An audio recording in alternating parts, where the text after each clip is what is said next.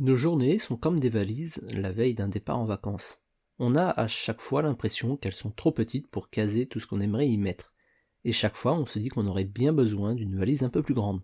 Alors qu'en réalité, une valise plus grande n'y changerait rien puisqu'on essaierait de la remplir au maximum et on finirait par se dire qu'une valise encore plus grande serait bien pratique. En réalité, ce qu'il faut, c'est simplement apprendre à mettre le plus important et le strict nécessaire dans nos valises. Si on pouvait avoir des journées depuis 24 heures, qu'est-ce que ça changerait? Je pense que ça ne changerait pas grand-chose, ça ferait simplement plus de temps pour procrastiner.